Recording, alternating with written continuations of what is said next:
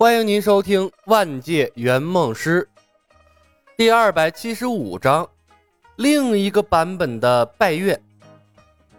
在拜月身上，李牧见识了什么叫做真正的陆地神仙：闪现、缩地成寸、踏波而行、凌空飞渡。和他千年杀加一厘米漂浮术的伪瞬移不同，拜月教主轻描淡写便做到了日行千里。这才是真正的大佬啊！不知道走了多远，拜月教主停在了一棵孤零零的大树之下。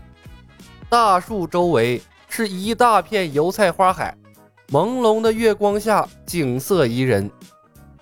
不管拜月教主心性如何，但他绝对是个注重生活质量的人。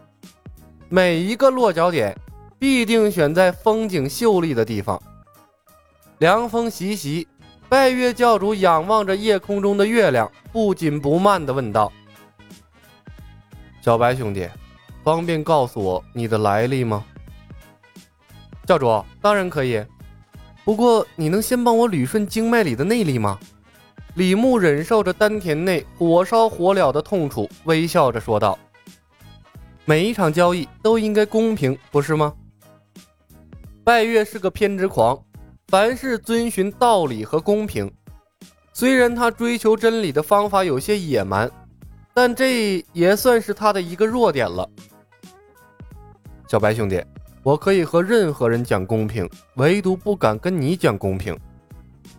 拜月保持万年不变的神圣表情。这个世界上，我可以看透所有人，唯独看不透你们兄弟二人。我不知道你的来历和目的。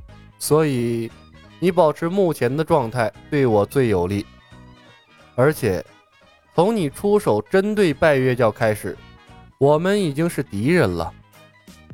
你妈不是大反派，果然不好忽悠。李牧暗骂了一声，保持微笑。教主，天下没有永远的敌人，只有永远的利益。他的小手指微微颤抖，感受着赵灵儿传来的信息。一路上，他的手指晃动了许多次，但当着拜月教主的面他没有回应。拜月抬起了手臂，微笑道：“小白兄弟，我并不需要利益，那是因为你没有遇到足够打动你的人。”李牧笑道：“教主，你是这个世界上最聪明的人，但你的思想太有局限性了。”哦，为何这样说？拜月问。这个世界的知识锁定了你的思维高度。李牧强忍着身体的不适，继续微笑。教主，听说过“平行世界”这个词吗？拜月教主的从容终于改变了。愿闻其详。教主，我们的宇宙并不是只有一个，而是拥有无数个、无数个不同的宇宙中都有另外一个你，另外一个我。相似的人，但命运截然不同。你看不透我和小黑的来历是对的，我们其实并不属于这个世界。李牧道：“我们来自另一个世界，那个世界同样有赵灵儿，有石阶人，有大唐，有南诏国，但我们的世界和这边的发展截然不同。仙法巫术在我们的世界消失了，我们发展出了另一个分支——科技。”科技，拜月皱起了眉头。我们探索事物之间的联系，研究世界的本质，宇宙的奥秘。李牧一脸的傲然。比如，太阳为什么会散发光和热？松开手后，物体为什么不是飞到天上，而是落到地上？能量到底由什么构成？我们发明了宇宙飞船，登上了月球。去探索火星的奥秘，我们向宇宙外发射信号，去联络别的文明。看了眼拜月，发现大科学家的情绪完全被他描述的世界带入了其中。李牧忍受着经脉的胀痛，继续道：“而在这个世界，仙术发展到了巅峰，但人们却连大地是圆的都不知道。在我的眼里。”这简直就是一个另类的畸形的文明，所以我和小黑来到了这个世界，决定靠我们的能力和知识改变这个世界，完善这个世界的文明。拜月忽然问：“太阳为什么会发光发热？”这是来自大科学家的验证性拷问了。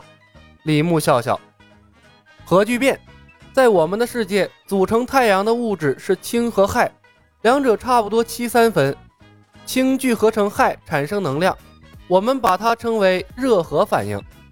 太阳内部无时无刻不在进行的热核反应，产生了大量的能量，向四周辐射出去，最终形成了光和热，为万物提供了生长的能量。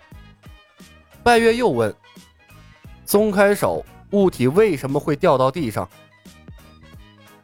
万有引力，在我们的世界有一个大科学家牛顿。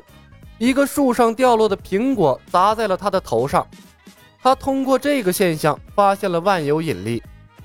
自然界中任何物体之间都是相互吸引的，引力和体积成正比，和距离又成反比。拜月沉默了。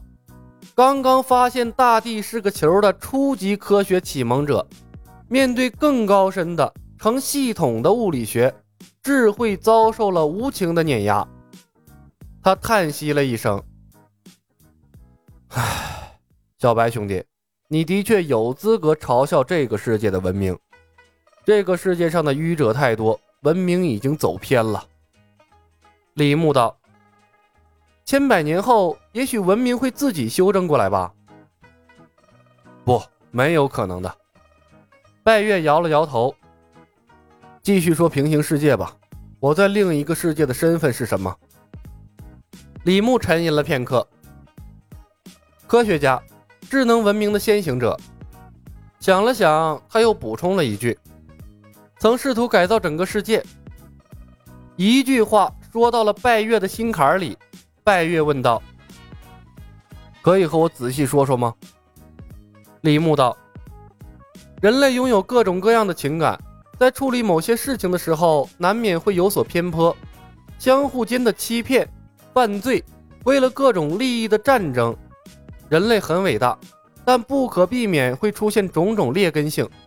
于是，另一个世界的你提出了用机器人来管理人类的议案。机器人没有情感，公平公正，不会徇私枉法，拥有最精密的分析和判断能力，不眠不休。你认为由机器人来管理世界会为整个世界带来和平、更好的发展？听起来的确不错。拜月赞同的点头。情感的确是影响人类进步的根本因素。他成功了吗？李牧深深看了眼拜月，摇头。失败了。